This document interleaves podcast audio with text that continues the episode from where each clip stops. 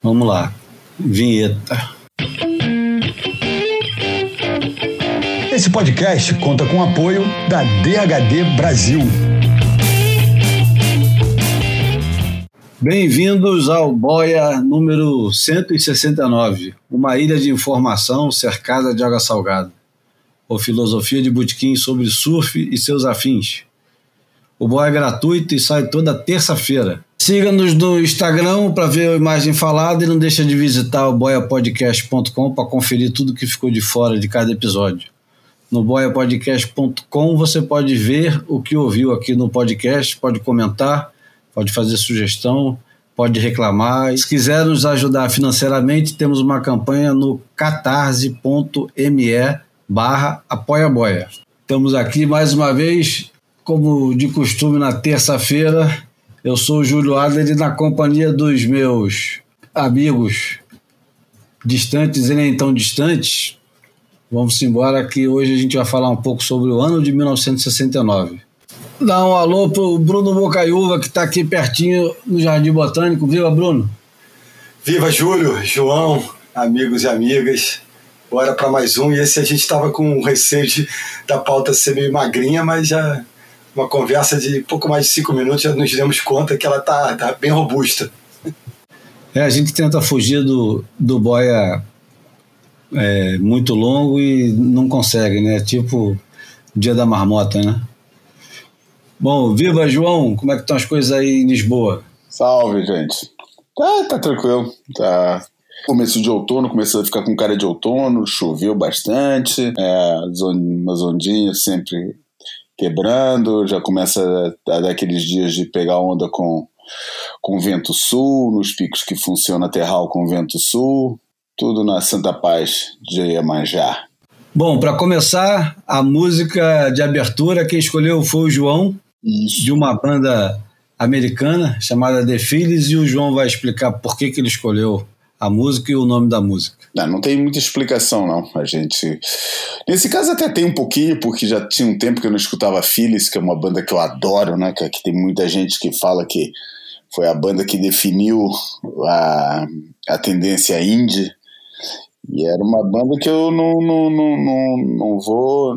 Não vou tirar onda que eu conheci na época que ela apareceu, não. Eu só fui conhecer essa banda é, porque ela aparecia, fazia uma, uma, uma aparição surpresa num filme do Jonathan Demme, se não me engano, chamado. Em Portugal chamou, foi tradução literária do, do, do título original, que é Selvagem e Perigosa.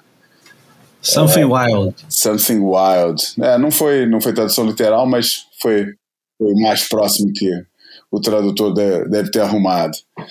E com a, um filme super divertido, com a Melanie Griffiths e o. Como é que é o nome daquele cara que é Jeff Daniels, né? E, o, e tem uma parte que eles estão num, num, num, daqueles bailes de, de escola americana, de high school, e a banda que tá tocando é o Phillies. Que não tem nada de mais. O som me captou, falou que, que legal, que será isso, cara? E eu fico sempre, eu sou daqueles que fica, gosta de ficar no cinema até acender a luz, né? Desaparecer totalmente o último crédito e, e acender a luz que é o jeito que eu gosto de, de usar para ter risada a experiência de, de ver um, assistir um filme no cinema. Daí reparei que tinha essa banda e, e fui atrás, né? Naquela época não era assim tão fácil, né? Fui atrás. Anos depois eu arrumei isso, anos depois de ter visto o filme, finalmente um amigo meu me arrumou uma fita com, com o disco gravado. Pronto, hoje em dia obviamente já tem o disco em vinil branco, aquelas porra toda, mas foi um processo longo. Cara, e essa música, especialmente, o Loveless Love, que eu, que eu falei que já tinha um tempo que eu não escutava e voltei a escutar por quê? Porque o Anton, o Anton Fia, ou Fire, não sei como é que fala o nome dele, que era o baterista do Phillies, ele, a gente mencionou isso num boia passado, ele morreu também nessa leva de vários óbitos que teve nos últimos tempos. E isso me levou, me levou a, a, a reescutar os discos de Phillies, se bem que falando de Anton Fear, podia ter escutado Phillies, mas podia ter escutado mais uma porrada de coisa, né, Júlio? Foi, foi pesquisar, o cara toca com quem é quem da música metida besta que existe por aí, né? Porra, todo mundo, né, cara? O cara passou, porra, até John Zorn o cara tocou, né? Mas tocou com Golden Palominos. É... Pô, ele é criador do, do. Ele é fundador do Golden Palominos. Então, tá vendo? Ele é... sai do Phillies e cria o Golden Palominos. Ok. Aí, então, pô, o cara tocou com Laurie Anderson, tocou realmente com quem é quem de música, assim, interessante é, que rolou. E, e, e, foi, olha, eu comecei a escutar, essa é minha. Foi a primeira música que eu conheci deles mesmo, porque quando esse meu amigo me, me deu essa fita, ele, ele falou, cara, olha essa música aqui pô, essa música aqui, pô, eu escuto essa música, fico fissuradão pra, pra, pra, pra pegar onda e tal. Daí eu escutei e falei, cara, isso me soa muito familiar. Daí como é que chama isso, cara? The Phillies. Daí quando ele falou The Phillies, eu falei, caramba, isso é a banda que eu tô procurando há um tempão, cara. Que aliás, a música é até uma que ele toca no filme, mas só toca o comecinho, depois o filme segue e a gente não escuta mais nada. Por isso não dá nem pra, ir pra, pra, pra pegar aquele momento que a música arranca e, porra, e é um é, é, irado, cara. Eu gosto pra caramba desse som. E olha, você foi, foi pelo Hobbit, se não foi, falei, olha, a gente nunca botou Phillies, cara, bora botar Phillies na, na, na, na pra tocar, porque Phillies é um pouco aquelas bandinhas, cara, como tem várias, cara, que, é, que circulam em, em em circuitos muito limitados, cara. É meia dúzia de gatos pingados que conhece e gosta, escuta e, e, e, pô, e considera, bota a banda lá nos píncaros, mas a maioria das pessoas nem conhece, nunca escutou, nunca ouviu falar e tal, nunca prestou atenção. É, então fica aí, cara, fica aí para ver se amplia um pouquinho esse, esse clube do, do dos amigos, para pelo menos chegar nos 13 do, do, do Boia, né? Eu tinha em cassete. Vamos lá, com Loves, Loveless Love, que aliás é o nome de uma canção que o Louis Armstrong cantava na década de 20. Pô, isso é porque não tinha história sobre a música, hein? Imagina se tivesse. Isso. Então vamos embora.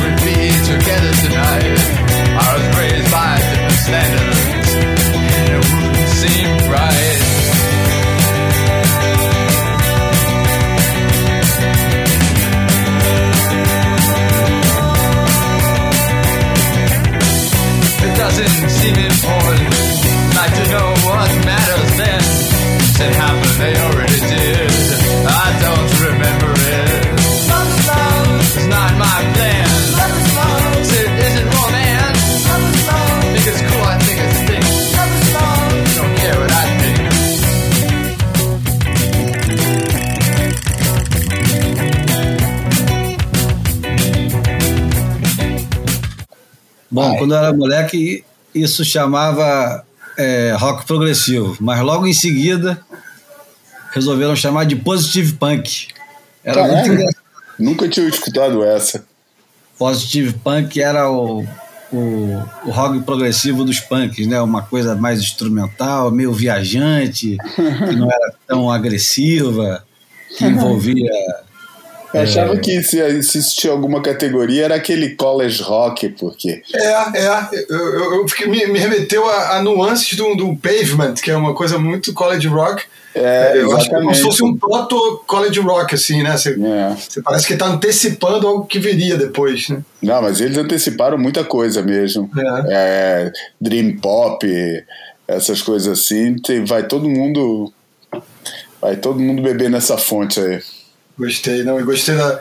Eu me identifiquei quando o João falou do. do eu sempre me, me, me, vi como um rato de crédito em, em, qualquer circunstância audiovisual.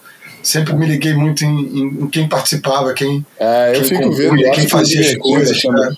achando os portugueses lá no meio. O, é, eu também só saio quando, quando termina a experiência completa. Acendeu a luz, o cara vai expulsar da sala, aí eu saio. É. Bom, vamos começar então com, com algumas alguns fatos pontuais que não tem nada a ver com nada, como por exemplo, 10 anos da morte do Ivan Lessa, que só eu lembrei, mas pelo menos eu lembrei. a gente tem uma quantidade de cronistas monstruosa, aliás, é, é, é, o gênero que o brasileiro domina, é a tal da crônica, né? Mas o Ivan Lessa é inigualável no, na crônica jornalística, debochada, Ivan Temudo Pinheira, Pinheiro Lessa. Deve ser amigo. Que é inigualável é exagero, né, Júlio? Eu acho que é inigualável. Ah, eu acho estilo, frequenta o. Não é inigualável porque ninguém escreve melhor do que ele, pelo menos eu botaria assim, mas é inigualável porque no, pante, no panteão dos gênios da crônica brasileira todos são diferentes e cada um é gênio a sua for, dentro da sua é. forma. É, é verdade, mas é que ele, ele tinha um, um sarcasmo que já era inglês antes dele mudar para Inglaterra, ah. que esse é de fato inigualável, não tem nada muito parecido, e aliás não tem nada muito parecido em idioma nenhum. Ele era muito filha da puta, né? Muito sacana. Ele, ah, ele eu gostava muito daquela frase dele que ele falava que, como é que era? Só se escreve para como é que é? Só se escreve para provocar o inimigo, namorar uma. conquistar uma mulher e ganhar um monte de dinheiro. Não existe bala perdida, apenas desencontros. Essa é boa. No campo das é. coincidências, ontem eu achei que no meu armário a antologia do Pasquinho e tirei a poeira dela e botei na estante. É, tem o Jeep Gico e Iaconhaco. É. Mas entre, entre, entre a, as frases a única vantagem de ser mais velho é poder mentir para deprimir os jovens. Opa, olha, cuidado, galera, isso aí pode ter muito de verdade. É, outra, outra frase que é deliciosamente é, incorreta de tudo quanto é jeito. O brasileiro é um povo com os pés no chão e as mãos também. Opa! É, é, que engraçado. Dependendo da ótica do momento, é bem correta. Ué, essa data aqui, esse dia de hoje, porra, que é o que morreu de gente boa não, mas ele, ele não morreu nessa data. Ele morreu em, em julho de 2012. Ah, mas tá. como, pô, eu. A gente não tinha registrado ainda, né? É. É. Quem, quem, quem morreu também em 2012, que é outro gênio da raça, e esse aí, porra, não tem nem lugar na prateleira para ele, porque ele ocupa um armário inteiro, é o Milor Fernandes, né? É tradutor, escritor, poeta, desenhista. Dramaturgo, né? Dramaturgo. Dramaturgo, isso. Com direito a Fernanda Montenegro e tudo, enfim. É. Vamos, vamos embora, vamos seguir em frente que a última aqui. O, o sol nasce para todos, já o crepúsculo é meio classe média. é. É, é. Muito bom, cara. Muito bom. Viver é ser tolo e lidar com nossas idiotices, criando o mínimo de caso possível. Vamos começar pelo sarcasmo, então. A semana passada co coroou-se, ou coroaram os campeões mundiais de prancha grande, pranchão, longboard, loggers. Como é que chama em Portugal, João? Longboard acho que a, acaba sendo a designação mais geral, né? Porque isso é tudo diferente, né? O log é um tipo de longboard, tem, tem vários tipos, né? O log é o mais clássico, é o que, é o que eles querem, é o que se quer agora definir como longboard é o log. Acabou aquele negócio de longboard progressivo, de pessoal querer dar aéreo com longboard. É, os caras estão querendo, já que é para ter, vamos ter a arte tradicional, né?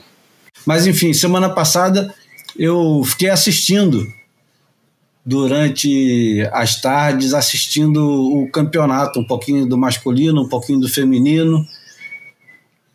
Queria, queria saber o que estava acontecendo e também porque Malibu é uma onda deliciosa, né? Ficar vendo Malibu tem uma coisa de nostálgico, né? Ô Bruno, você assistiu o campeonato um pouco? Assisti, assisti também meio pingado. Hora masculino, hora feminino. Confesso que eu me desinteressei um pouco é, depois de, de, de, perceber que a, de ver a Chloé perdendo é, e acabei assim a logística da, do, do dia me impediu de ver as finais ao vivo. Depois eu recuperei um pouco e enfim também também me emociono um pouco com com, com Malibu, com, com, com a história, com o lugar e, e, e com essa esse balé aquático. Eu acho eu acho inteligente essa é, essa leitura contemporânea de, de deixar uh, o clássico nesse ambiente e, e, e, fechar um pouco as portas do, do dito progressivo, que eu acho que é meio. É, é, é muito contraditório demais. É, é acho meio grosseiro. Totalmente de acordo com isso. Então, agora que a gente já fez um, um, um prefácio, eu vou pro, pro, pro ataque.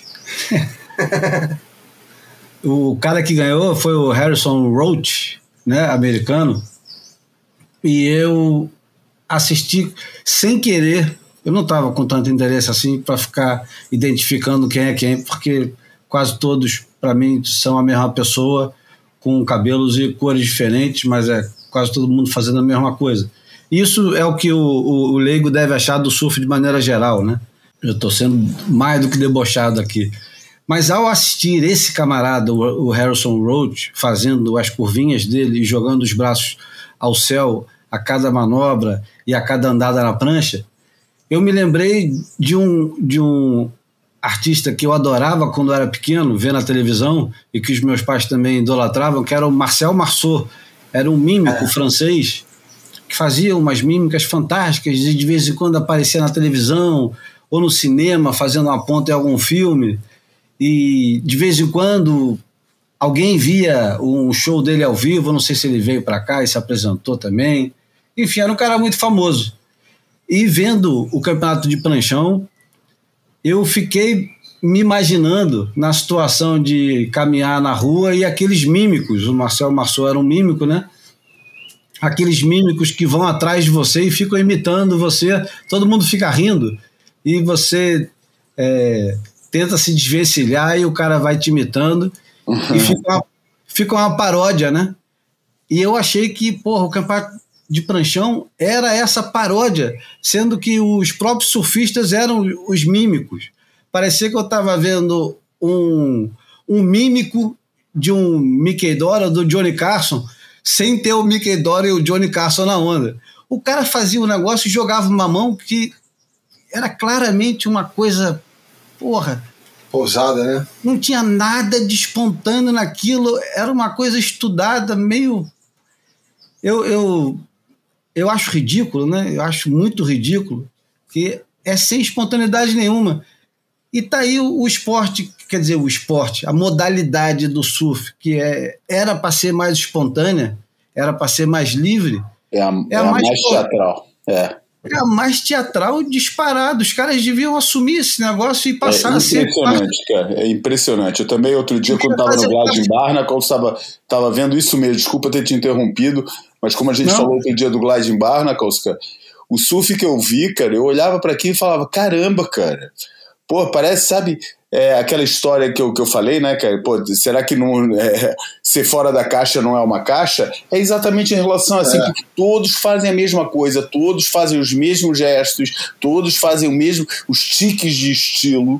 entendeu? Pô, nada é, é, é, é, espontâneo ali, cara. Tudo é estudado ao detalhe. Fala, ah, eu quero fazer igualzinho esses caras faziam. Não trazem nada de novo.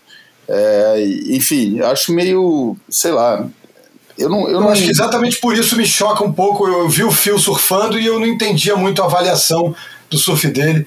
Ele, ele, ele me, me, causava um, impacto assim grande pela, pela técnica, pela, pelo jogo de pernas, pela habilidade. Daqui a pouco vi uma nota que, para mim, não, não condizia com o que ele tinha acabado de apresentar. Talvez ele não, não esteja inserido nesse, nesse contexto aí do, dos posers.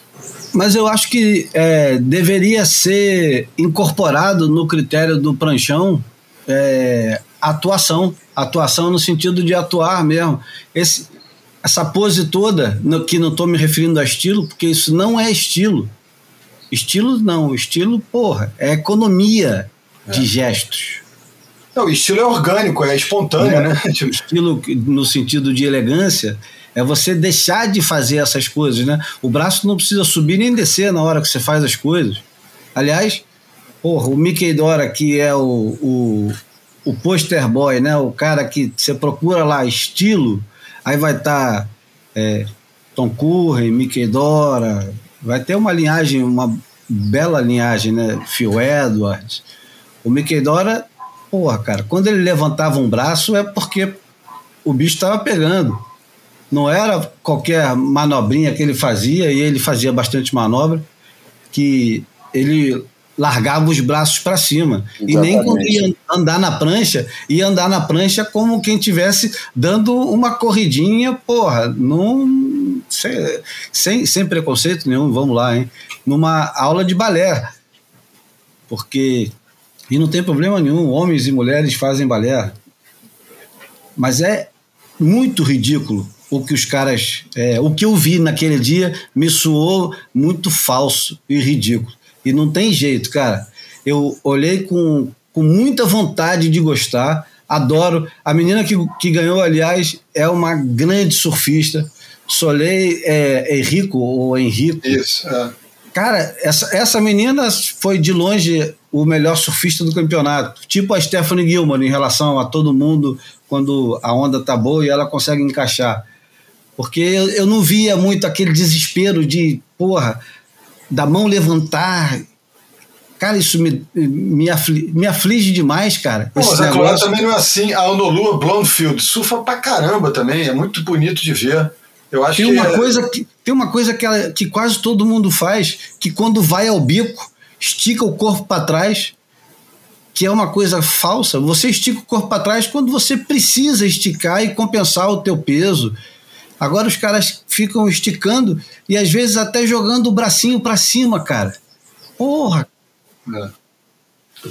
É, é meio é uma, bizarro. É uma, parece que é uma ginástica artística que você tem que é, compor, né? Uma, uh, e, e, e, ticando umas, umas caixinhas e, e enfim. É verdade. É quase um, um, um, roteiro a apresentar, né? É cara, tipo manobras ou de poses pré-definidas é, é, todo mundo tem que é fazer. Isso, posturas e poses, é. Talvez até se. O desafio se... qualquer um desses caras é encontrar uma foto do Mickey Dorian que ele esteja de bracinho para cima ou fazendo qualquer coisa desse tipo, cara. É. a melhor foto que tem do Mickey Dorian de todos os tempos é aquela foto dele, quer dizer, pelo menos de estilo, né? Não estou falando de surf, de é. surf mesmo, mas de estilo. É aquela famosa que ele está em Malibu uma mão é, meio levantada, quase no meio, a outra mão apontando um pouco para frente, como foi a vida inteira com Tom Curry, com Michael Peterson, com Kong, com Slater e a partir de então com todo mundo que inventou de pegar onda. E ele poderia, aquela foto dele ali, poderia tranquilamente colocá-lo no meio de uma cerimônia de casamento, num canto qualquer da, do salão de festas e ele estaria elegante naquela posição, coisa que eu não consigo imaginar quando o cara dá uma rasgada como o Harrison Holt, que ele joga os dois braços para cima, aí coloca aquela imagem, aquela imagem ali, ela faz parte de uma manifestação pacífica de mas preferência. O engraçado é que o ídolo desses caras todos, ídolo não sei se é, mas a referência desses caras todos é exatamente isso, cara. Eu nunca vi o, o Joel Tudor com, com excesso de movimentos, com, com excesso de pose, sempre achei, acho que o que distinguia dele mesmo era uma naturalidade imensa na, na forma de, de ficar em cima da prancha e de, e de surfar. Enorme, né? E ele foi arrumando o jeito dele, né? De fazer as coisas. Isso. Sempre isso. É, muito é, reverente aos, aos ídolos dele do passado, fazendo uma coisa dele, e o filho dele vai pelo mesmo caminho. Elegante, cara, sem, sem é, exagero. É. Enfim, era. Não, não podia deixar de passar esse negócio, né? Em vez de ficar só celebrando que os campeões mundiais. É o cacete, pô. Eu, que, eu gostei muito do cara que ficou em segundo também. Surfa pra cacete. Ah, o cara de tsunami? Como é que é o nome? O, o tsunami lá, o Havaianinho? É, o Caniela. É, é, porra, eu gosto do estilo dele também. O cara surfa pra cacete, aquele maluco ali. É. E o, o, o que eu acho legal, é, vendo alguns desses caras, é que você consegue imaginá-lo surfando com qualquer prancha, né? Isso. Você fala assim, pô, esse cara aí bota qualquer coisa no pé dele, é, essa menina aí, você bota qualquer coisa no pé dela e ela vai arrepiar, vai embora. Enfim.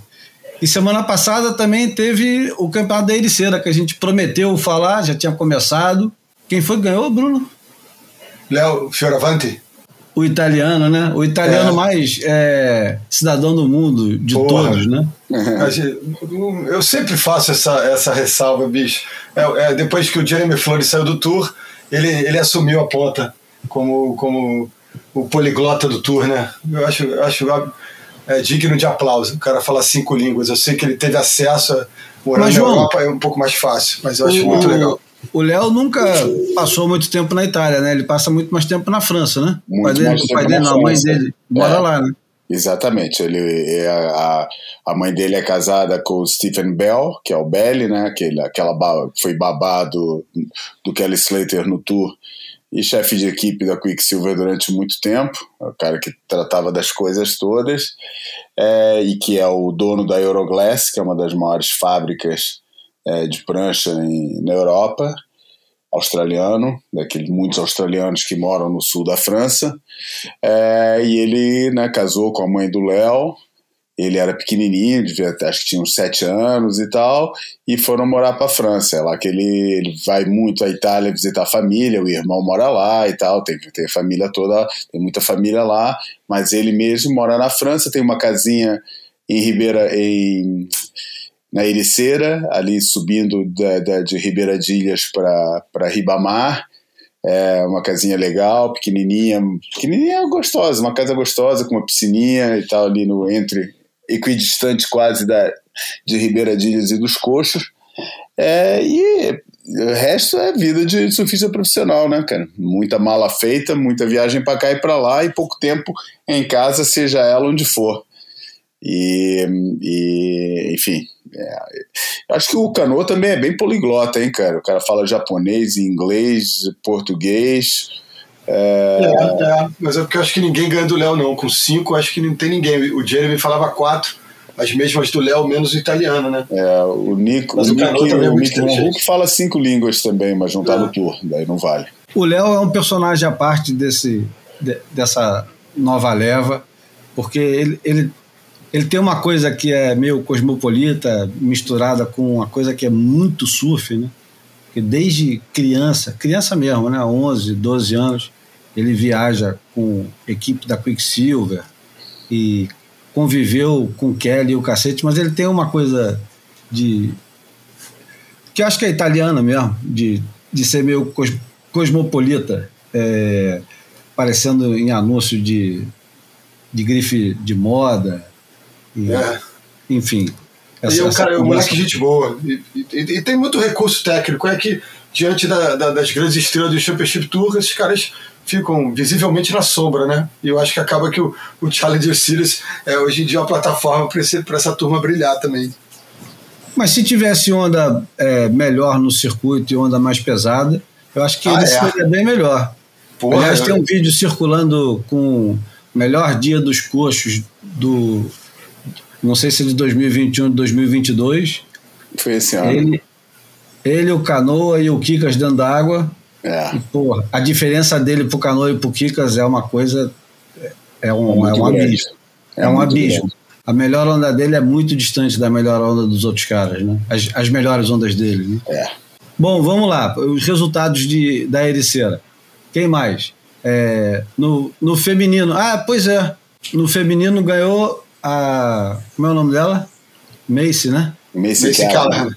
Macy Callahan contra Caitlin Simmers na final. Eu estava assistindo com, com até maior interesse o feminino do que o masculino, porque eu vou te falar que a Caitlin Simmers surfando desperta um, um interesse e uma empolgação em mim que poucos surfistas conseguem despertar, cara. Isso, foda-se, isso sou eu, não tem é, nada demais. Mas cada vez que eu vejo a Kate Simmons pegando onda, eu tenho a impressão de estar tá vendo uma coisa muito fenomenal. Muito hum. fenomenal mesmo. Completamente é, diferente. Tá preparando ali alguma, alguma história especial. Pode ser. Eu acho ainda, que é ainda, não sei, ainda não sei se vai ser de brilho intenso ou de queda profunda, mas alguma história especial vai sair dali. Ela tem uma. Ela tem uma aura, cara, estranha ali nas entrevistas e tudo. Sim, mas deixa, deixa eu só terminar. Eu, eu acho que é, o jeito que ela pega a onda, e aí a gente volta para o pranchão agora, rapidinho, só para falar de jeito de pegar onda. A Caitlyn Simas tem um jeito que é dela de pegar onda, de conduzir prancha com o bracinho para baixo. Ninguém faz isso. Já reparou que nenhum homem surfa daquele jeito, nenhuma mulher surfa daquele jeito, e ela embala a prancha de um jeito. Ela embala a prancha com, com uma autoridade, cara, e com.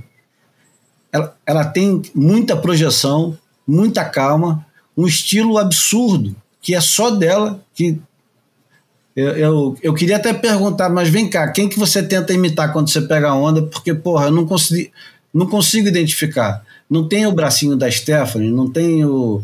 Não tem nada ali, cara. É muito dela. E, porra, nas entrevistas, aí o João falou, nas entrevistas, cara, ela tá ali é, ao mesmo tempo, ela, ela, ela tem um, um, um quesinho de Medina, mas com algum bom humor, né?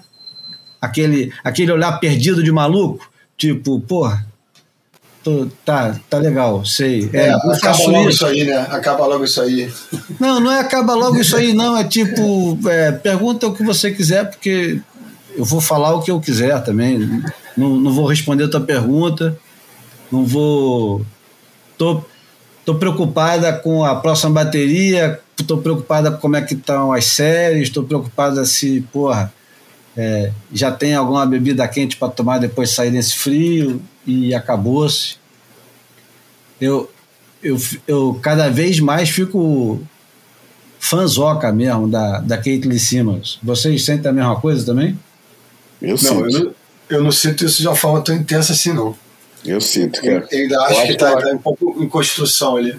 Eu acho que ela está trazendo para o surf feminino uma coisa meio tipo quando o Dane Reynolds apareceu pro surf masculino, cara. Tem um negócio assim, meio tipo, porra, ela tá surfando num, num plano diferente, cara. É, acho que acho que o surf feminino vai levar uma renovação gigante agora, cara.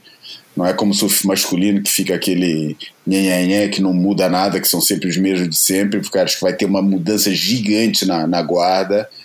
É, e ela claramente é, o, é, é quem está mais puxando esse carro. Cara. Acho que elas ainda vão apanhar um pouquinho, essas meninas ainda vão apanhar um pouquinho de experiência de competição, de pressão e tal. Mas eu acho que quando elas dominarem o jogo, cara, essa geração que está aí vai ser varrida do mapa e vai entrar uma nova turma aí substituindo em bloco. É uma coisa que eu não vejo acontecer no surf. Acho que no surf muda um, muda outro e tal, mas a, a, a, a turma é a mesma. É, o, no, no, surf feminino, não, a turma vai mudar toda. É, e, e, e, eu acho que a Caitlyn é quem está. Acho que ela está bem distante ainda da Molly Picklum, que eu acho que de repente é a segunda que eu vejo ali mais encostada a esse nível de novidade e de um jeito de pegar onda é, diferenciado, é, mas, enfim, acho que ela realmente. Ela me entusiasma mesmo, me entusiasma, mas é o conjunto, cara, é o surf, essa postura da, na, na, nas, nas entrevistas, cara, é um, um, olhar nela que eu ainda não consegui definir, queria, não, não, não, não encontrei com ela lá na, na, na Ericeira, mas queria ver mas mais. Você viu ela pegando onda ao vivo?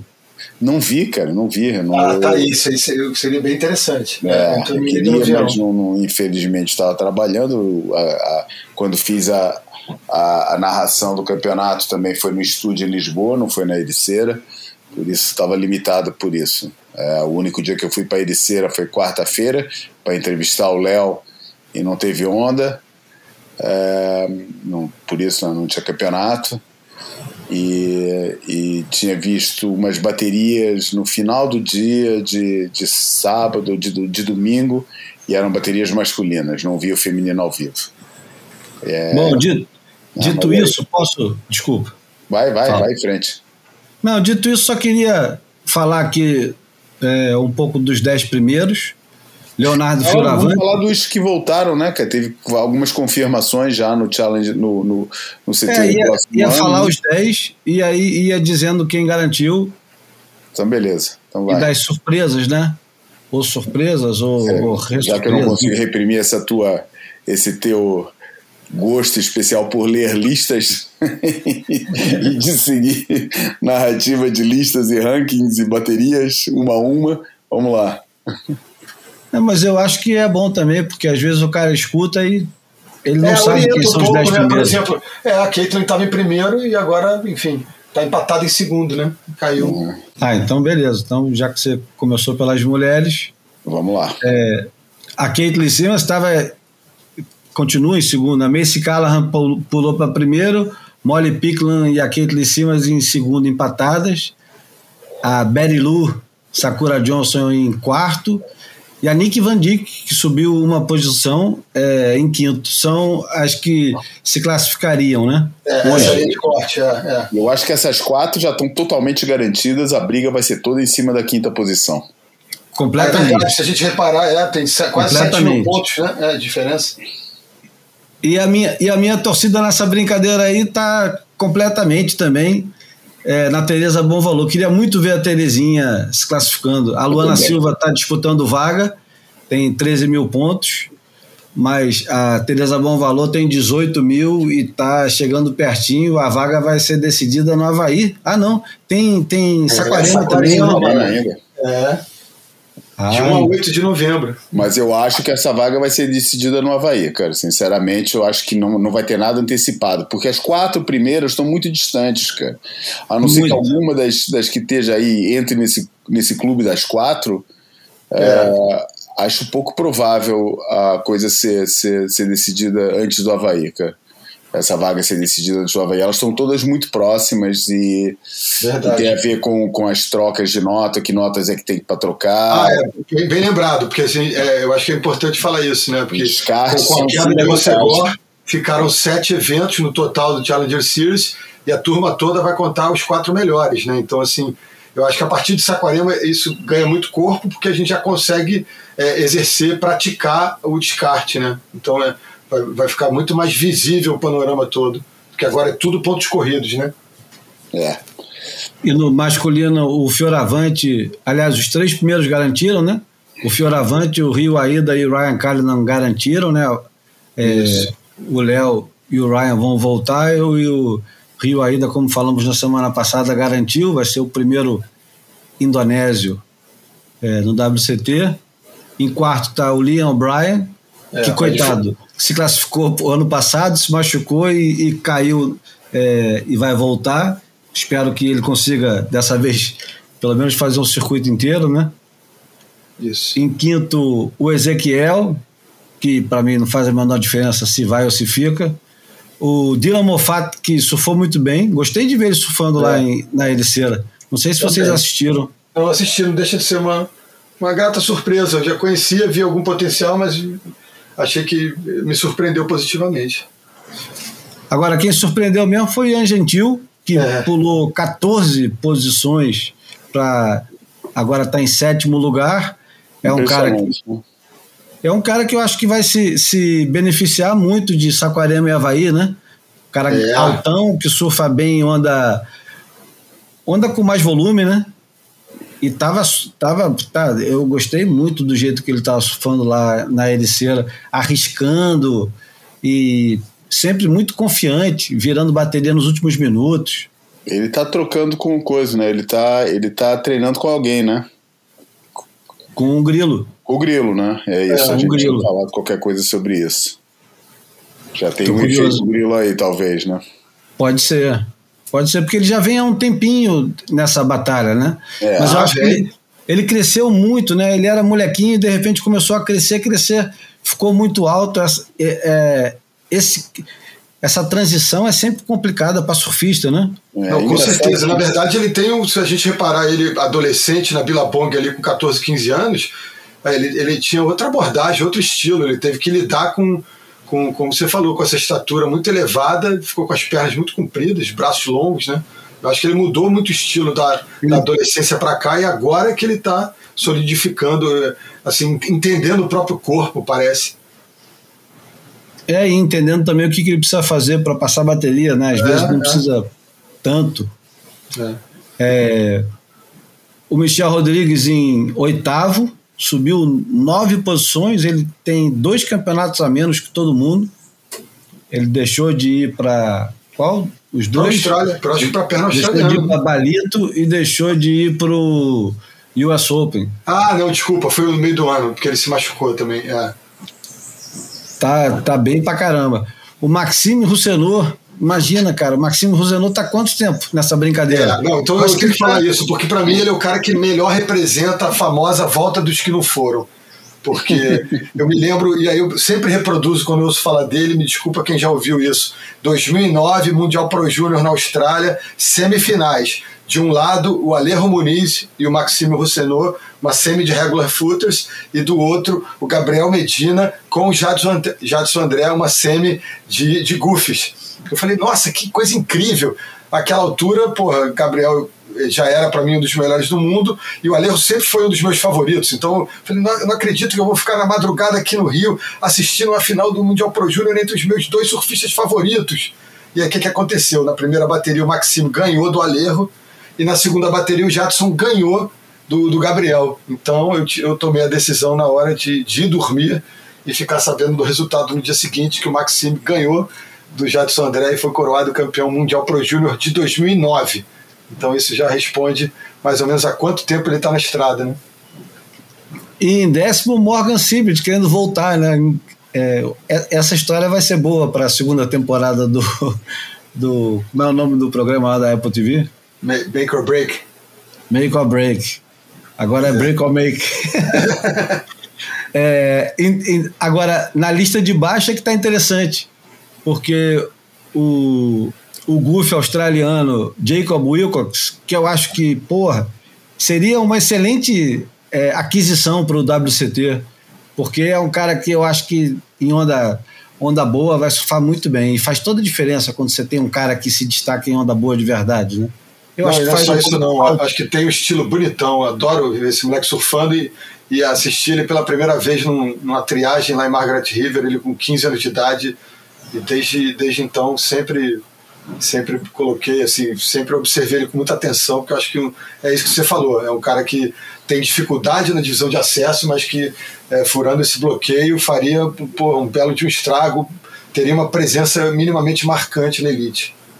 Ah, e quem quiser vê-lo surfando mais, é, tá no ar agora no YouTube a nova temporada daquela série que a gente falou há dois anos atrás aqui, chama Rivals, que é, eu acho que faz parte do, do pessoal do End at Swell, ajuda a promover, o Jed Smith e o Vaughan Blake apresentam de forma muito bem-humorada, tem um, um, um pouquinho de jornalismo, tem um pouquinho de performance, tem um pouquinho de cada coisa, e o capítulo do Jacob Wilcox é muito bom. Só para lembrar como é que funciona esse negócio, é um campeonato onde os convidados, eu acho que são seis ou oito convidados, são desafiados a escolher um dia numa janela de três meses para gravar uma sessão de três horas no lugar onde ele quiser e competir contra os outros, os outros escolhidos.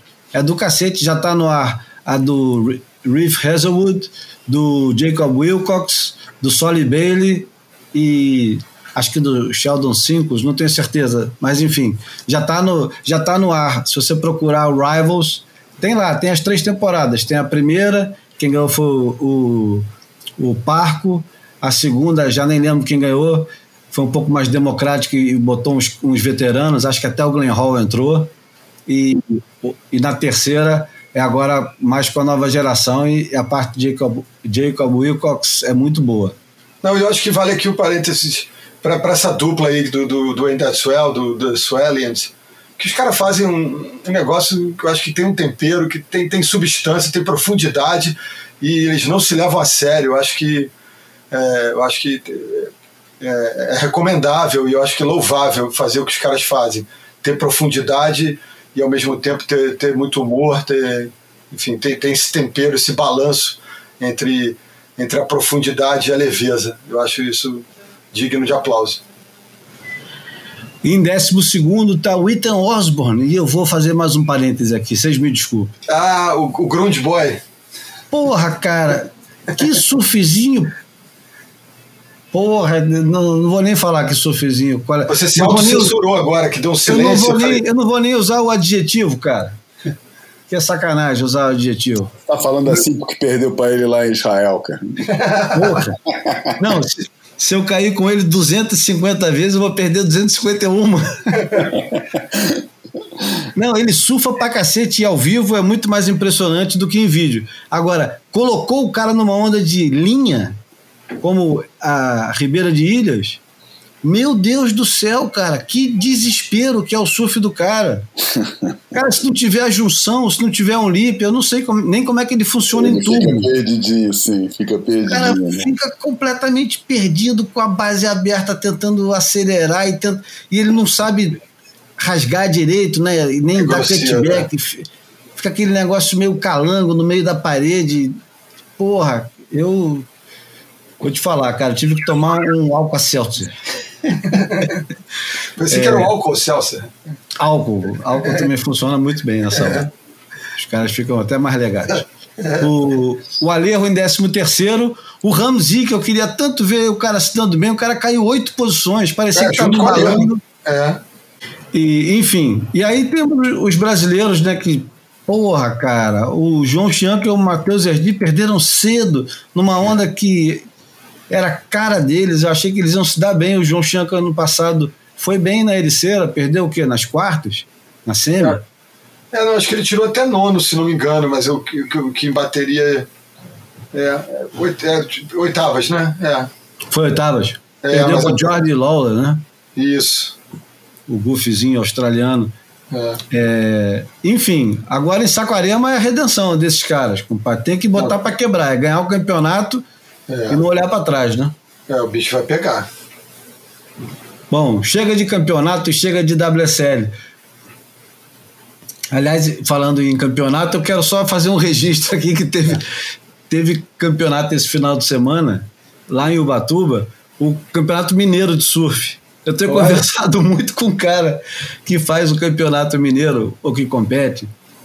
Enfim, eu não vou lembrar agora no nome do cara não, não me programei para falar, mas já que a gente está no campeonato, eu vi que os caras iam fazer o campeonato mineiro lá em Ubatuba. Tem que, a gente tem que ir um, uma hora dessa lá para Governador Valadares tentar surfar no Rio, não é não, Bruno? Pô, adoraria, já que eu não posso ir para Munique, né? Quer dizer, pelo menos não por agora, tem investimento para isso. Vai ser uma experiência interessante. Aí, olha só, é, é, agora eu posso dizer é, e, e, dizer com alegria que eu confirmei a minha participação no, no evento de Saquarema, no Challenger Series, e com uma, com uma aventura e um desafio intelectual, profissional interessante, porque vou fazer parte do, do broadcast, da, da transmissão em inglês. Então eu queria dividir com os amigos do Boia é, essa, essa alegria, esse, esse momento e espero que dê tudo certo. Já fez alguma vez em inglês, Bruno? Cara, assim, fiz uma vez é, pô, há tanto tempo atrás e foi uma, uma execução tão uma produção tão frágil que é, até difícil de, de lembrar que aconteceu, mas em 2011 eu fiz inglês, o Joe Turpel estava em início de carreira e eles contrataram ele para vir para o Brasil para fazer dois eventos, o, os eventos de Saquarema e da Praia da Vina em Bituba. Eu trabalhei com ele em Saquarema, ele como é, âncora e eu como comentarista. E aí tem um caos saboroso que esse evento veio suel gigantesco para as finais e não estava bom. Tava uma máquina de lavar gigante, muito balançado, muito mexido no domingo. E eles pediram uma autorização pra, na época para a SP para postergar a finalização do campeonato é, para segunda-feira. E aí eu tô indo dormir, naquela época não tinha Instagram, tô indo dormir, vem uma mensagem no Facebook do Joey falando, pô, que legal ter trabalhado contigo, Bruno, prazer, pô, nos vemos em breve, só que o, o Perdigão me contratou para ir pro evento da Vila, então boa sorte amanhã nas finais. Então eu trabalhei em inglês em 2011 em Saquarema, no último dia do evento, sozinho durante oito horas, é, na transmissão em inglês, é, mijando dentro de uma garrafa de um litro e meio de água e comendo pão de queijo para não fazer barulho no microfone e foi, foi assim, desastroso. Mas o João já fez várias transmissões em inglês. É, eu já ouvi. É. Verdade, cara. Já fiz várias transmissões em inglês, incluindo transmissão direto da praia é, de um WQS três estrelas aqui em Santa Cruz. Mas já fiz várias transmissões em inglês, sim. Eu participei uma vez em inglês, convidado, acho que até pelo Miguel Pedreira eu não me lembro, acho que foi nos Açores. E, porra, ah. eu, eu fiz mais an e um do que ocorre em qualquer entrevista dele.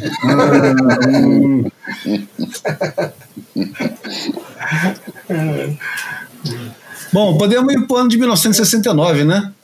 Boa, que coisa. Vamos. O que aconteceu? No, aliás, o Bruno tem que explicar essas coisas antes de começar. Faz um. um... É, o Bruno é nossa memória. Faz, faz uma, uma, Porra, não joga essa introdução, Bruno. Opa! introdução 69? Não, uma um introdução, uma introdução. Por que, que a gente vai falar de 1969? O cara que chegou agora no Boia só pegou de uma hora e meia para frente. Cara, na verdade eu nem me lembro é, quando eu uh, embarquei na, na, no Boia. Eu não sei se vocês já acho que vocês já promoviam isso, né? Eu acho que antes do, do Boia de número 100, eu acho que ali pelo, pelo pelos 60 em diante, é, vocês começaram a promover lembranças é, da, dos anos é, relacionados com o algarismo da, do momento do episódio, ou seja. É mais com o resultado né, da, da, da ASP, né? É, era mais orientado pelo, pelo, pela, pela corrida pelo título mundial das temporadas ali dos anos. É, do começo do tour, né? Do, do, do, meados dos anos 70 em diante. E a gente é, também eu acho que presencialmente ali no auge da pandemia, eu fui para tua casa, Júlia, a gente é, acho que amadureceu um pouco mais isso em alguns episódios, trouxe outras coisas dos anos referentes ao, ao numeral do episódio do Boia que a gente estava executando. E a gente deixou de fazer isso quando a gente varou o número 100, né?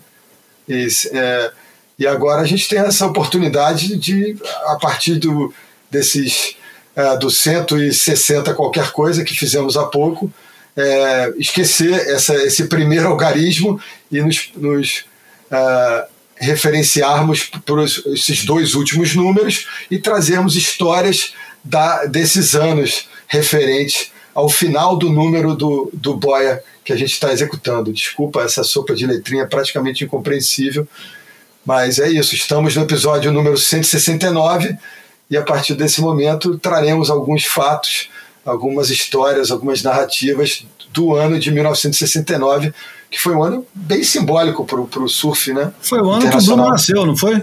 Não, não, eu, nasci, eu nasci em 1970. Ano que o Fabinho é. Gouveia nasceu, para ter um brasileiro é, icônico. Eu costumo dizer que eu tive a sorte de ser nascer um ano depois do Fabinho, um ano antes do Teco. O Fabinho é de 69 e o Teco é de 71. Quem é de 69 é a Lisa Anderson, o Rich ah. Collins, o Boa. Thomas Campbell, Boa. o Peter Mel. É, e pronto. Tá bom. E o que, que temos, João, em 1969? Temos muitas coisas. Em 69 você tem o, o maior suel conhecido pela, pela nossa, é, pelo nosso inconsciente coletivo, né? Isso. Suel do século, né? Ganhou essa, essa, esse título. A gente já está em outro século, inclusive. é, Suel do século XX, é verdade. A gente já está em outro século, mas até então o Suel de 69, pelo menos para nós surfistas, é o Suel que o Greg Noll surfa ou não surfa a famosa onda é, no dia 4 de dezembro, em Macarra, uma onda que é, é uma onda narrada de tudo quanto é jeito. A gente já falou muito dela aqui no, no Boia. Já falamos dela quando o Greg Noll morreu, já falamos dela em outros momentos. Mas é um, um momento chave. Aliás, a gente já falou é, de 69 quando a gente estava é, lembrando do livro do Alan Weisbecker, que ele, ele, ele toma a maior decisão da vida dele no dia que uma onda em Sunset destrói a casa dele quando ele estava completamente descaralhado de LSD e perde tudo. E ele resolve mudar a vida dele. Quem não sabe o que aconteceu com a vida dele, vai procurar no um dos capítulos do Boia que fala sobre o Alan Weisbecker, ou se não, volta outro dia que a gente vai falar de novo. A gente vai reciclando as histórias. Em 69, o Cork Carroll ganha o Smirnoff, o Mike Doyle ganha o Duca Hanamuko, é lançado um dos filmes é, emblemáticos da porra, da mudança de jeito de surfar, né? A gente a está falando tanto disso aqui, que é o Evolution. Ah, eu acho que é importante é, pontuar que, na verdade, a gente falou em 68 que o, que o Fred Hemmings ganhou o, o Mundial, né, o Championship, World Championship, é, como ainda um, um, um, a resistência ao, processo é, protagonizado aí pela, pela revolução das, das pranchas pequenas e 69 adiante não existe mais resistência, né? A coisa vira de cabeça para baixo e, e nada passa a ser como era antes, né? Inclusive, um dos fetiches do, do hipsterismo atual também é de 69, que é o filme raríssimo e muito falado e pouco visto, que é o Fantastic Plastic Machine. Já viu esse filme, João? Claro, você tem, você me deu. E tem a trilha sonora ainda por cima em disco, né? Desse, fi desse filme. É, que foi... os arrependimentos de eu não ter comprado em vinil na, naquela loja que ficava lá no caminho para Heads aquele ano. Um dos anos que eu fui lá. Achei esse, achei o Winner Most Limits, mas o Winner Most Limits, porra, tava muito riscado, cara. E tava pedindo uma pequena fortuna, que nem era tanto assim, acho que era 40 dólares australianos, não é isso tudo, mas tava todo riscado. Falei, ah, vou comprar essa merda não, que deixa pra lá. Mas o, o do Fantastic Plastic Machine tava lá e tava bonitinho até, mas aquelas coisas. Peguei o velho, aquele velho ave, andei com ele na mão o tempo inteiro, depois eu acabei deixando ele lá e fui embora. É, quando a gente se depara com esses momentos, é melhor se arrepender do que fez, né? Eu já me vi nessa situação. Não, eu adoro fazer essas coisas. Eu entrava na FINAC, fazia as contas de quanto que eu ia economizar com todos os descontos se eu levasse os discos. eu encontrava o disco que estava de, é, de 60 euros, ele estava por 30. Aí eu já botava, ia fazendo as contas, botava outro que estava por 5, outro Parece... que estava por 20. E se eu gastar 300, eu vou economizar 200, né? Isso. E aí, quando chegava na hora de comprar, eu deixava tudo num canto qualquer, numa cestinha, e falava, pô, economizei um monte de dinheiro ai, ai. Não, tem mais coisa, né? Em 1969, é, o surfista de Santa Cruz, da Califórnia, Steve Russ, que é um surfista de joelho, inventa o que a gente conhece hoje como cordinha, lixe, strep. Como é que porra. chama em Portugal? Shop. Shop. De onde shop. que vem essa porra de shop, João?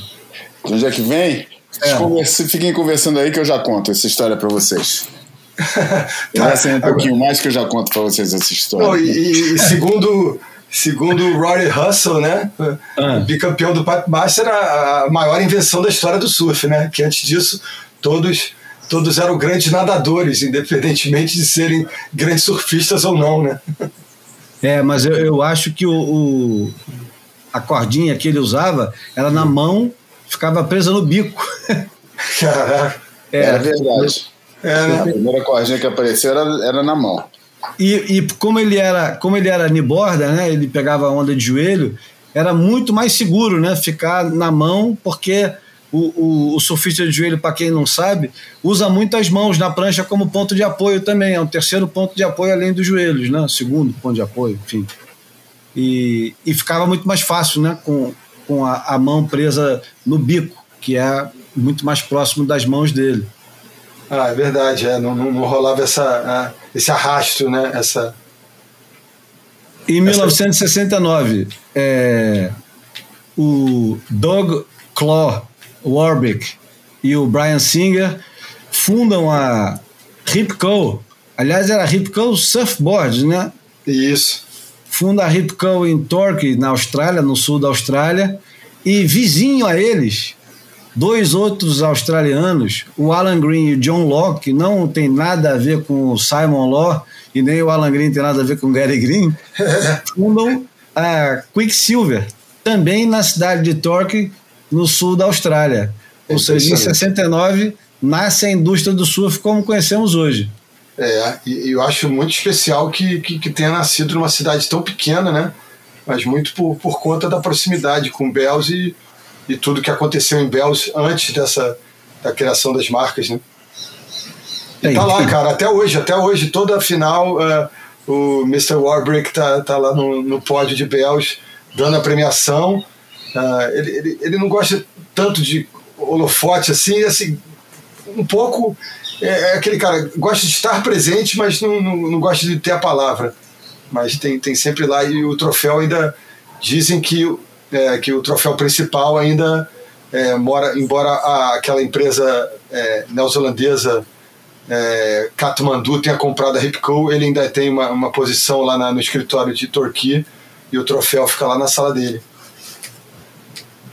Bom, vamos falar então um pouquinho de música, 1969. Aliás, o, Zé Augusto Aguiar mandou uma mensagem para gente, é, puxando a nossa orelha, que a gente falou de 1968 sem falar de manifestação política, hein, cara?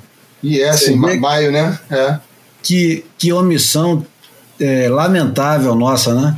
É verdade. Não falamos de nenhum dos movimentos de 1968 estudantis na Europa e nem nos Estados Unidos, enfim. É, e nem vamos falar agora também. É, e nem dos anos de chumbo aqui no Brasil também, né? No momento mais perverso de todos. É, 68 foi quando. Aí. A cortina que estava no meio do caminho caiu de vez mesmo. É. é 1969, os Rolling Stones lançaram Let It Bleed, You Can Always Get What You Want, que é, é até hoje, né? Qual é. filme que tem essa música com o Rabbit pegando onda, João? Putz, cara, não faço a menor ideia, cara. Não, é um desses filmes, tipo Saltwater Wine. É, é, um desses assim, mas agora, cara, porra, vou aqui. Vou, vou queimar mais a minha cabeça não, pra você tá pesquisando para responder a história do shopping. a etimologia do shopping. O último disco dos Beatles, ainda como Beatles, o Abbey Road, é lançado também em 1969. O, Será que é o mais doidão? É. Eu, eu ah, acho que, que é, né? Primeiro porque tem o, o, o jingle da campanha política do Timothy Leary, né? Que é Come Together. Só, só, aí já, já ele é. já é mais psicodélico do que tudo. E tem uma música chamada Octopus Garden. É, o Sly Family Stone lança o Stand, clássico. Neil Young lança Everybody Knows This Is Nowhere, Led Zeppelin 2. Quer dizer, um ano merda pra música, né? Um ano ruim. The Olha, Band... Descobri a história. Descobri a história. Posso interromper para contar a história do Shop, de onde é que isso vem? Porque ainda por cima acrescenta um pouquinho aquilo que a gente estava fazendo, que era o nome de. a lista de nomes atribuídos à, à cordinha. Vamos embora. É um cara que é um João Galvão, um dos caras daquelas primeiras gerações do surf português nos anos 70, que era o único, um dos poucos que falava inglês na época e sempre que os, que os estrangeiros passavam por aqui, né, que era o único jeito que o pessoal tinha de arrumar material, não existia outro jeito de arrumar material, ele servia de intérprete e fazia as perguntas e mediava as negociações para comprar prancha, para essas coisas e tal. E daí uma hora ele perguntou como é que chamava a cordinha, né, que eles usavam. E ele, o cara respondeu que é outro nome que essa cordinha, que a cordinha teve na época que ela foi lançada, que era shock cord, é, corda de choque, né? E mas na hora na conversa ele só captou o choque, não entendeu o choque, falou shopping, não sei o que e tal. E isso durou um ano até aparecer alguém novos estrangeiros que falassem os nomes. Mas foi o suficiente para os poucos que, que existiam na época começarem todos a chamar de shopping e ficou até hoje. Eu acho uma história maneira porque é o único país do mundo que chama assim, né? É uma, é uma particularidade só de Portugal que eu acho legal pra caramba ter essas ah, particularidades. É, saborosíssima, né? Erro. Aliás, o, é. fato, o erro até torna mais caricata mais, e mais, e mais é, é, apreciável. É mais né? pitoresca, claro, claro. É, é, acho bem legal. Acho que é um, um jeito bem legal de, de chamar e, e, que, que é, uma, é uma história, né? faz parte do, do negócio, né? Bom, vou continuar então continua, nos discos. Continua.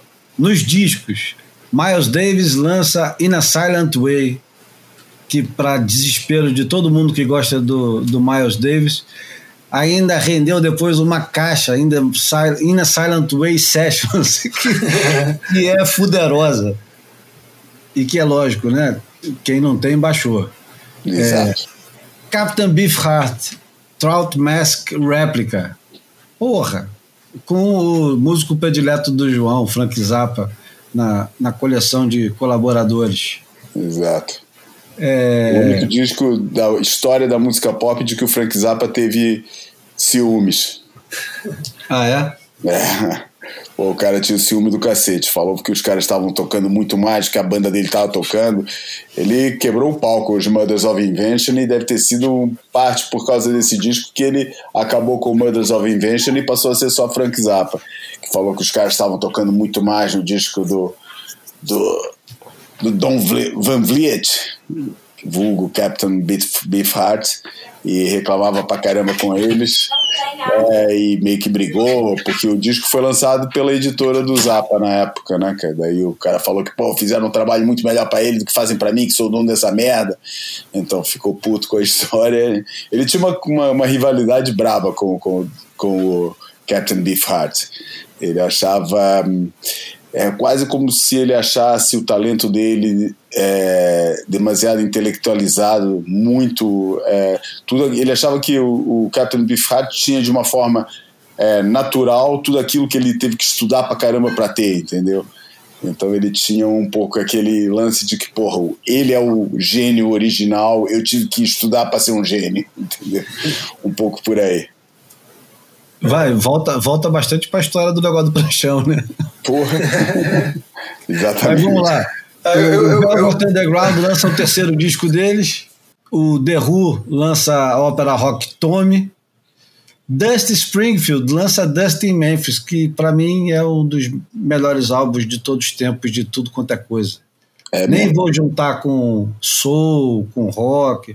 É isso aí mesmo. Procura esse disco Dusty Memphis, pega a sua namorada, o seu namorado e abre um, um qualquer coisa que contenha álcool ou outras substâncias e aproveitem a noite. É, David Bowie lança Space Oddity. Caramba, é muita coisa. É Isaac Hayes lança Hot Buttered Soul. Puta que pariu. O, o Zappa lança Hot Rats, Mickey Drake Five Leaves Left. O Ken, banda alemã monumental, lança seu clássico Monster Movie. E Porra, o negócio não para, não. É, o estúdio. Eu achava que o Monster Movie era dos anos 70 direto, cara. Porra. Leonard Cohen, Songs from a Room. É, o punk nasce com o lançamento do Kick Out the Jams do MC5. né? Porra. Pô, que que. Coisa também tem um disco dos do Studios nessa época. Então, é. era os, os Studios. O, o, eu não sei se é o primeiro do Studios. Ah, é. É o primeiro do, do Studios. Porra. E é o que tem a Wanna Be Your Dog. Exatamente. também pode ser considerado uma, uma pedra fundamental do punk. Junta Ah, é? Wanna Be a Dog com é, Kick Out the James Motherfuckers. Pô, e hino, só hino. é só indo. É. Charlie Hayden com o disco Liberation Music Orchestra é quando, porra, começa a bagunçar, mistura. Porra, se o, se o Miles Davis estava misturando jazz com rock, com mais um monte de coisa, o Charlie Hayden bagunçou o coreto e misturou, porra, é, alhos com bugalhos e nunca deu tão certo. É, que mais? Scott Walker 4, James Brown, Say Loud I'm Black I'm Proud. Porra. E acho que chega, né? Porra, Tá bom. Chega bem demais. tá bom, né, cara? E no cinema? No cinema a gente teve Easy Rider. E não é, não é o ano do lançamento do disco do Steppenwolf que vai é, embalar essa, é, essa trilha sonora, né? Porque quando você fala Easy Rider, você lembra É. na mesma hora de Do Born filme, to né? Be Wild, né? É. É. Eu lembro de Don Bogart That Joint, my friend. Ah, essa é muito boa, né? e tem umas versões tão boas, né? Dessa Tem música. De quem é a original? É, Fraternity of Men. Acho.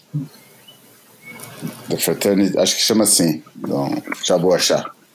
Não, no cinema tem Midnight Cowboy, Butch Cassidy e Sundance Kid, filme do cacete, e um dos filmes prediletos de todo mundo que gosta de cinema, e aliás, nome de uma das maiores produtoras de cinema do mundo, que produz é, de, de norte a sul do, do planeta, que é Wild Bunch, que Opa. aqui no Brasil teve o brilhante, a brilhante tradução O ódio será a sua herança. Puta que pariu. cara. Ai, ai, ai. E em Portugal, qual é o nome? A quadrilha selvagem. É, bem melhor. Opa, quadrilha selvagem. Bem melhor. É. Tem o, o clássico político é, Z, do, do grego francês Costa Gavras. Em Portugal tem um- tem o H. Hã? Não tô de sacanagem. o Z chamou H. tô de sacanagem, tô de sacanagem. Não, até o, hoje é a obra-prima dele, vou te falar. Acho é o melhor filme do, do. Só aquele desfecho final, porra, foi a. Pro, é a, é a foi o primeiro momento, assim, tipo, de, pra mim, de cinema que revela tudo no final, entendeu? Aquelas coisas, ah, se revelou no final. Foi a primeira sensação que eu tive nessa de falar, caralho, né? então era isso e tal. Continuo achando um filme do cacete. Eu nunca vou esquecer que eu assisti em Então, Portugal. A ideia que era o, o- o- Fui uma vez no cinema lá no Porto, tava indo no Porto fazer não sei o que, daí liguei pra Kátia, que ainda morava na época, Kátia é irmã do Júlio, que mora aqui. E falei pra ela, pô, Kátia, vamos se encontrar, cara, vamos, vamos pegar um cinema. E daí a gente fomos ver o último filme do Costa Gravas e ela falou, pô, é o meu, é o meu diretor preferido. Falei, caramba, nunca diria, pensei que ia pegar um. um né, imaginava que fosse um francês qualquer, mas não, é, Costa Gravas. Eu nunca vou esquecer quando eu morei ali no no Algarve 91, que eu fui ao cinema e tava passando aquele filme sobre cultura de gangue eh, californiana do acho que John Signature, que era o Hum. Boys in the Hood e era eh, em Portugal era a Malta do Bairro. A malta do bairro. Que aquilo, porra, jamais esquecerei. E só para não ficar muito no saudosismo, é, estreou essa semana no Netflix o filme que todo mundo disse que é um absurdo de bom, chama Atina, Atena, e é do filho do Costa Gavras, o Romain Costa Gavras. Diz que é fuderoso o filme. Eu estou muito curioso para ver. Estou a fim de assistir essa semana ainda. Deixa passar o jogo do Flamengo. Esses filmes muito intensos é melhor assistir depois do jogo do Flamengo. Antes É. pode, dar, pode dar ruim. É, Satiricon é de 1969. É, a Via Láctea do Luiz Buñuel. O Cass do Ken Loach, que é outro sacana de um diretor é, genial. Chega, né? Tá bom. Tá bom. Vamos pro. Já que a gente está em música e cinema, vamos pro Almanac, que o Almanac dessa semana vai ser animado. Deixa eu só achar a vinheta aqui, cadê? Vamos embora. Alguém quer falar alguma coisa de filme ou de música que eu saí atropelando? Bora, bora, tá ótimo. Almanac flutuante. O almanac dessa semana já vai começar com uma introdução aqui para vocês saberem do que, que eu estou falando. E a voz é de nada mais, nada menos, ela mesma, Nina Simone. Are you ready, black people? Are you really ready? Are you ready to listen to all the beautiful black voices, the beautiful black feeling, the beautiful black waves moving in beautiful air? Are you ready, black people? Are you ready? Nobody ever heard of the Harlem Culture Festival. Nobody would believe it happened.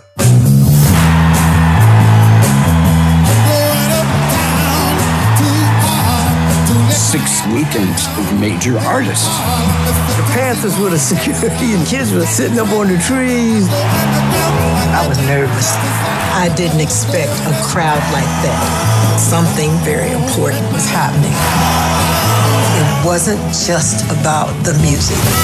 1969 was a change of era in the black community. The styles were changing.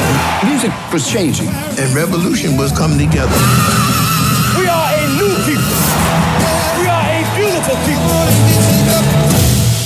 That concert took my life from black and white into color. We wanted progress.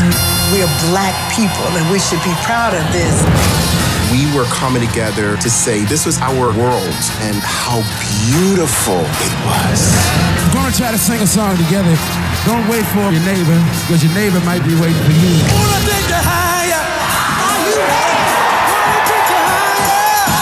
We believed in what we felt in here. So when we went up, let's go.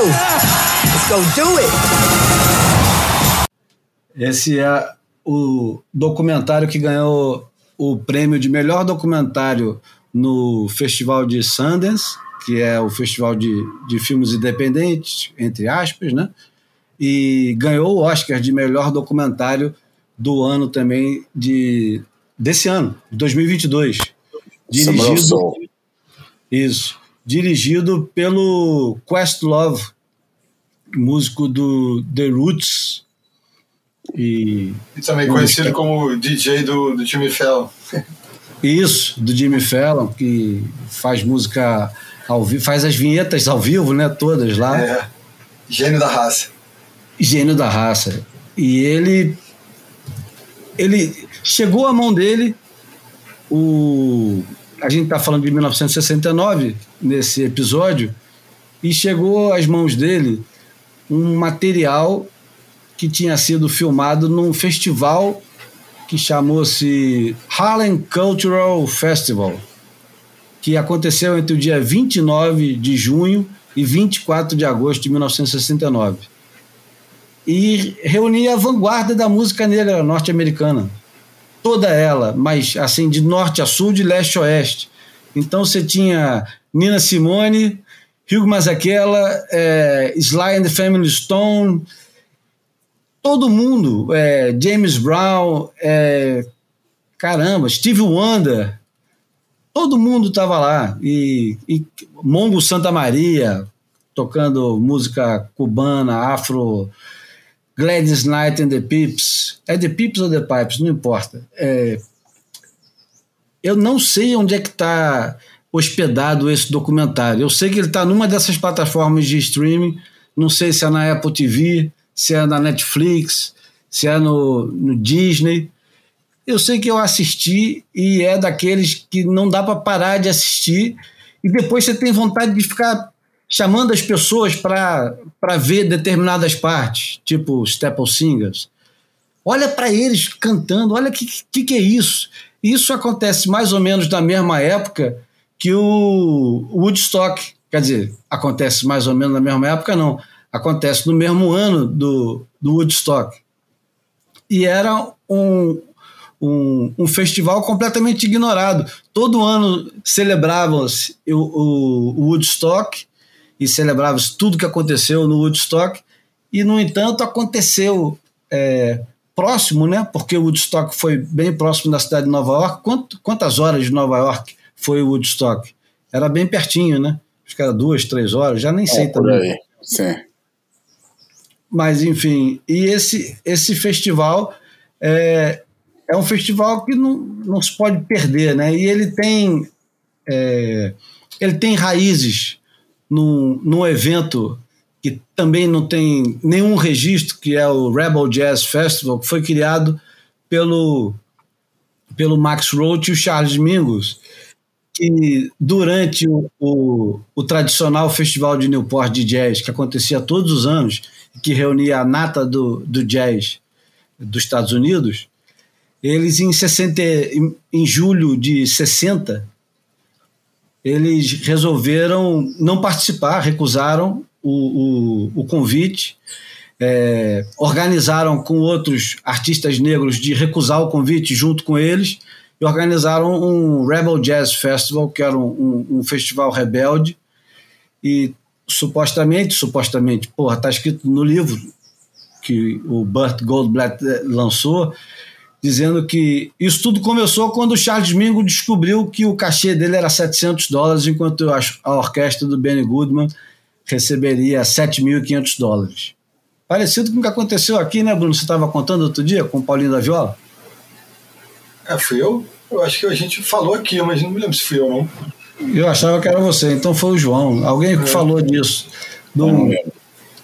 Foi também uma festa dessas assim que o branco recebia X e o, e o, o negro recebia um, um décimo de X. Enfim, esse documentário, Summer of Soul, também não sei o nome em, em, em português. Aliás. É porque não é... tem nome em português, eu tô vendo aqui que tá no Rulo. Nem tem. É, não teve o título em português, não passou é. aqui. Ficou, acho que passou em, em, em, em, mostra especial e aí eles mantêm o título original mesmo. Eu gosto muito do subtítulo. When Revolution Could Not Be Televised. É, muito bom. Mas é sacanagem, né? Porque teve dois. Até foi, fizeram dois especiais na televisão do festival. É, é legal porque faz a referência à música do Gil Scott Heron, mas. É, né, é uma ação retórica, eu acho. É, mas teve, teve, fizeram dois documentários, né? É. na, na, na, televisão sobre o. na CBS e na, na ABC. Bom, podemos ir para o Imagem Falada para para botar uma cerejinha nesse, nesse, nesse banana split. Pode Bora. ser? Vamos lá. Fotografei você na minha Rolleiflex.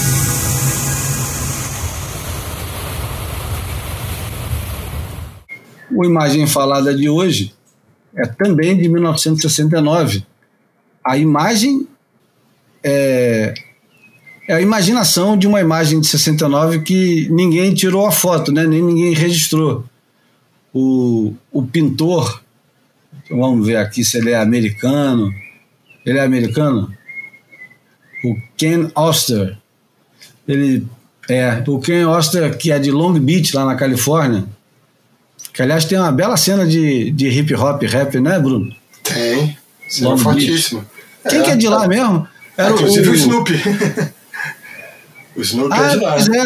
A gente falando é. tanto de obituário, né? Quem morreu foi o Cúlio. Ah, morreu o Cúlio? É. Nem sabia.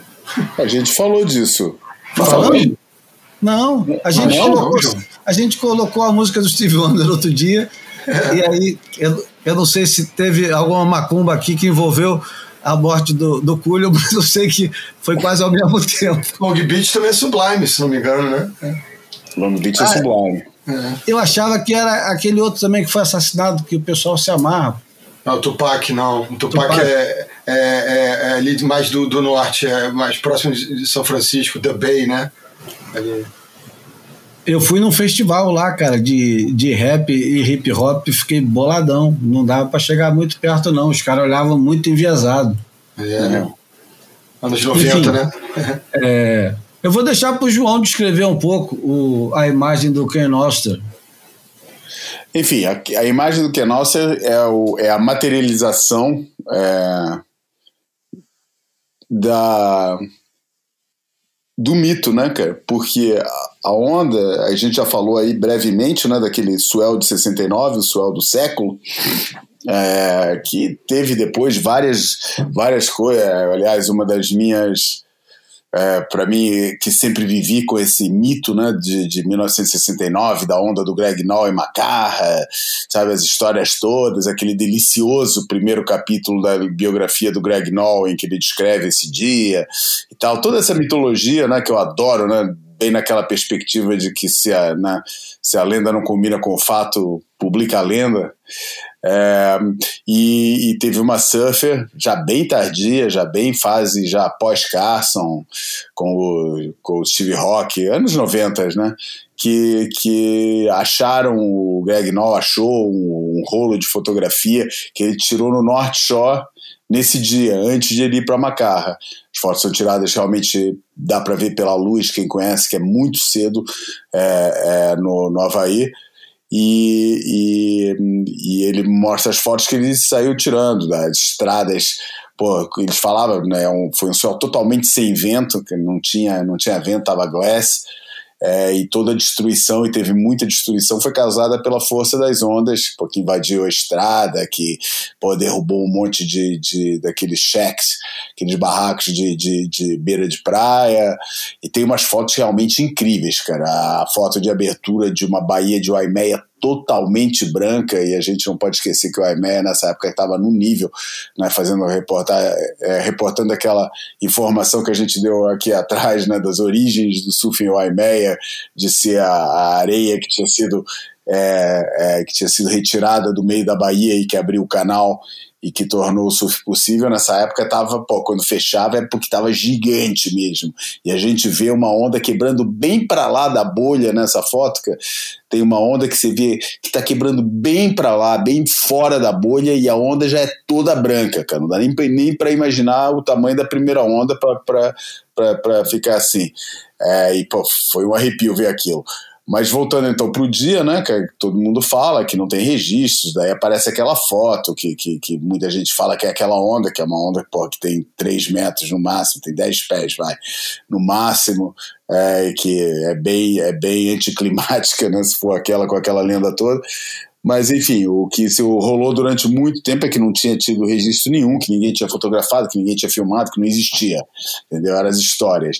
E na, essa foto eu vi pela primeira, essa pintura, eu vi pela primeira vez, está exatamente na contracapa do, do, do livro do, do, do Greg Noll, da biografia dele, Life Over the Edge. E, não, da Bull.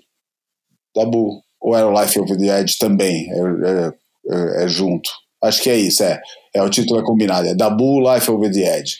É, e, e, porra, eu adorava essa imagem, porque antes de aparecer o Towin, para mim isso era um negócio meio impossível a imagem que tá aí, cara. É, é porque a, a, dimensão que tá aí é a dimensão de que a gente foi se habituar a ver anos mais tarde com o Towin, né?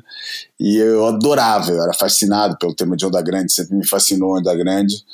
E e eu, e, porra, e eu achava que aquilo era a materialização daquilo que eu imaginava, cara. Que eu falava, pô, nem na minha cabeça o negócio era tão impressionante, cara, como, a, como essa pintura. Eu sempre desejei ter essa pintura bem grande. e, e e é o. Eu normalmente não gosto, cara. Eu, de forma geral, não gosto da chamada arte de surf, cara. acho que, porra, é, é um negócio muito. Na maioria das vezes é um negócio muito ruim, muito para japonês gostar em galeria de Honolulu, entendeu? Porra, caras tipo Wyland, tipo aquele maluco que tinha a marca, que fazia as pinturas também, Hitveld, né? Hitveld. É, cara, Chris Lass, lembra? Quem? Chris, Chris Lass. Cara, esse então epitomiza tudo que eu, que eu não gosto desse estilo de arte que japonês diz que adora, né? É, o que é curioso, né? Porque o japonês ao mesmo tempo tem aquele lado tão, tão limpo, né? tão clean, tão, tão, tão austero e depois gostam dessas coisas. Talvez por isso mesmo. É, mas essa daí, esse cara eu gosto, cara. Esse cara, John Silverson, tem uns, tem uns que eu gosto. Mas é, é essa pintura, cara, vou te falar, cara. Porra, é do tipo de coisa que eu ficava horas olhando se eu tivesse assim na minha parede, cara. Porque eu acho que é uma imagem bem. Sabe? Não é só o tamanho da onda, é o fato de ela estar tá fechando, que é uma reprodução do famoso bowl de, de, de macarra, né?